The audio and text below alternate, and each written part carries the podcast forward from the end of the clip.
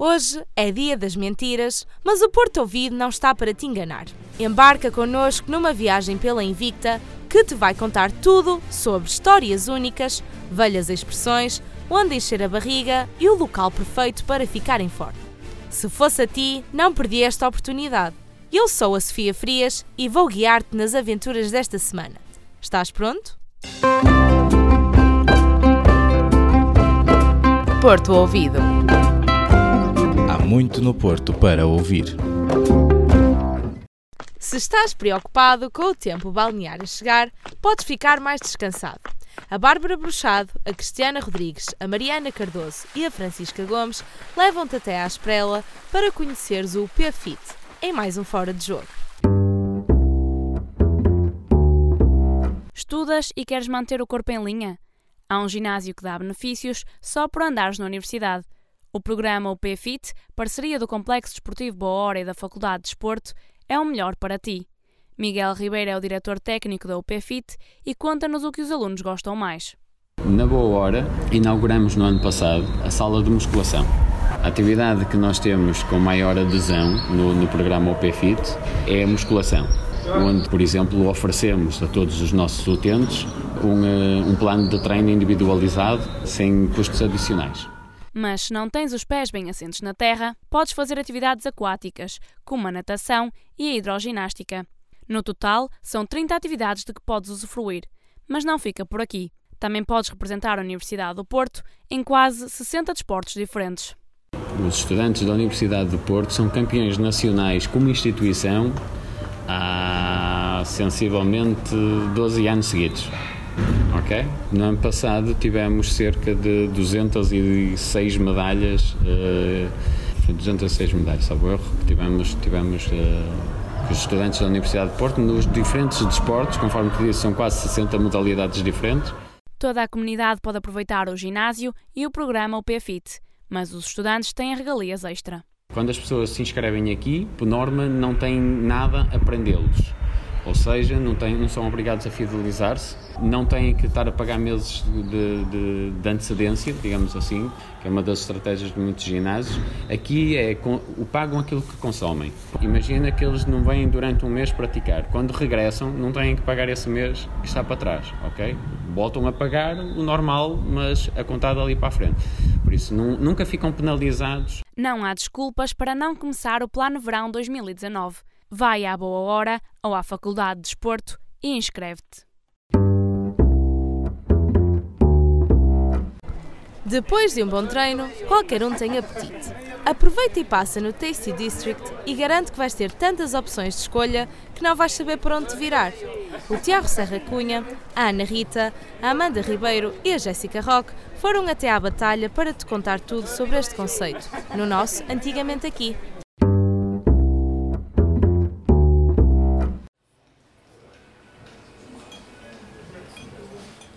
Apostamos que já passaste por ele, mas não sabias o que era. Na batalha, o imponente edifício branco que percorre a Rua de Augusto Rosa é, na verdade, o District Offices and Lifestyle.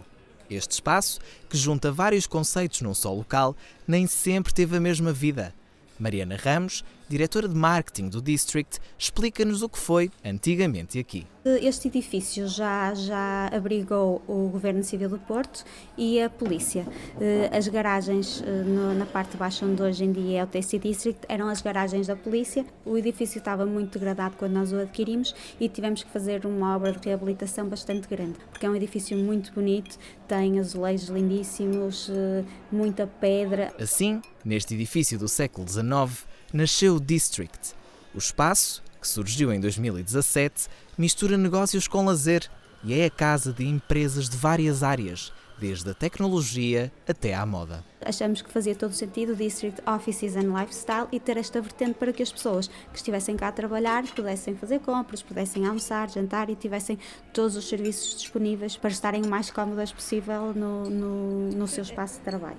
Nas antigas garagens da PSP surge o Tasty District, as seis portas abriram-se a nove restaurantes únicos que oferecem um verdadeiro distrito de comida. Achamos que da forma como o espaço estava dividido, que faria todo sentido nós termos na parte da frente pequenos quiosques de alimentação e depois tínhamos um espaço no interior do edifício em que achamos que faria todo sentido fazermos aqui uma coisa diferente. E então criamos a zona chamada de Praça da Alimentação. Temos atividades mensais, temos uma agenda uh, não só musical, mas também cultural. É um espaço bastante dinâmico que nós pretendemos também abrir à cidade e que está aberto à cidade. O público tem um lugar especial neste conceito e Mariana quer trazer vida para uma zona da cidade que considera estar adormecida as pessoas ainda estão muito do outro lado do, do, centro, ou seja, junto aos clérigos e galerias de Paris. Até Santa Catarina está cheia de gente, aqui a ponte também, mas depois este bocadinho é mais turístico. Mas não deixamos fazer esse esforço a nível de comunicação e a nível de, de eventos para que as pessoas se habituem a vir para cá também. Agora que já sabes o que é o District, aventura-te por um caminho de sabores e experiências num espaço com história, mas ainda com muito para contar. Pois é, dia 1 de abril abrem-se todas as portas para pregar pequenas partidas. E tu, já pensaste vais honrar o dia de hoje? Eu, o Pedro Matias, a Marta Matias e a Soraya Amaral podemos ajudar-te a tomar uma decisão com o nosso aboleio.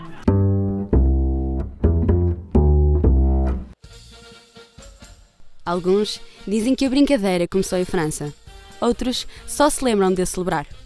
Hoje descobrimos as histórias que os portuenses viveram no Dia das Mentiras. Foi nós termos roubado uma bicicleta a um amigo nosso, levámos para a casa de um outro e escondemos numa garagem e dissemos a ele que tinha sido roubada e só devolvemos um ano depois.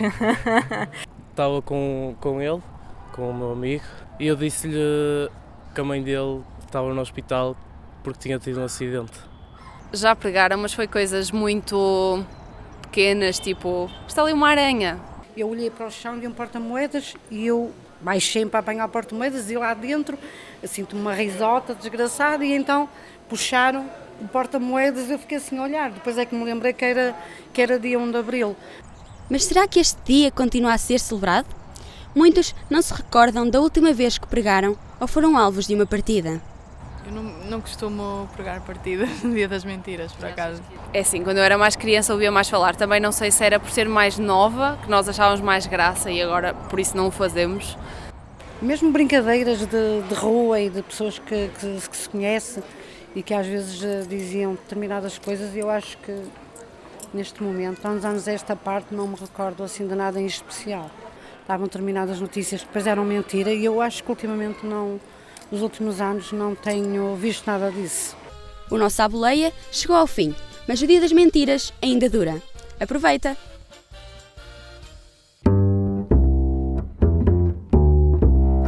Será que nesta edição vais conseguir adivinhar o significado de mais uma expressão antiga? Junta-te aos portuenses que foram postos à prova pelo João Couraceiro, a Júlia Pedrosa, a Marta Monteirinho e a Rafaela Lobo neste português.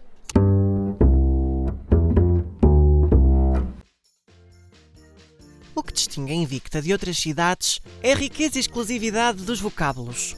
Muitas vezes, nem sequer nos apercebemos de que há palavras que só cá se pronunciam. Esta semana, o português traz-te uma expressão antiga e curiosa. Sabes o que é um cabeça de giz? Cabeça de giz, não. Nem nunca ouvi falar. Eu não faço a mínima ideia. não sei. Tens sempre uma tentativa. Quem sabe se não acertas? Ah, é? Sim. Vá lá.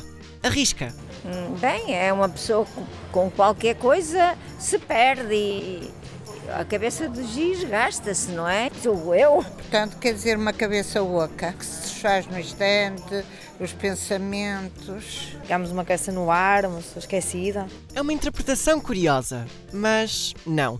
Cabeça de giz não é o mesmo que cabeça de vento. E que tal tentares outra vez? Está bem. Boa. E se te ajudássemos?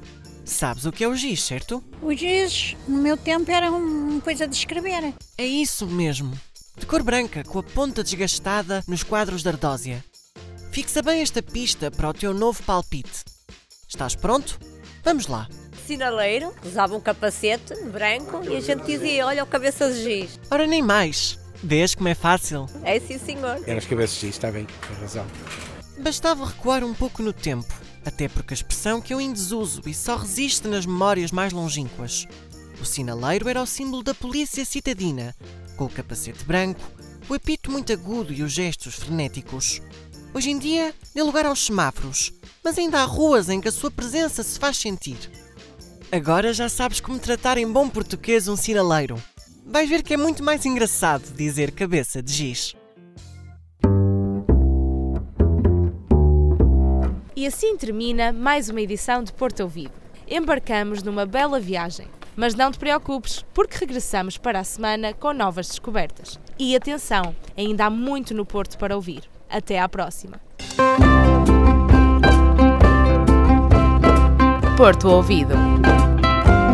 Há muito no Porto para ouvir.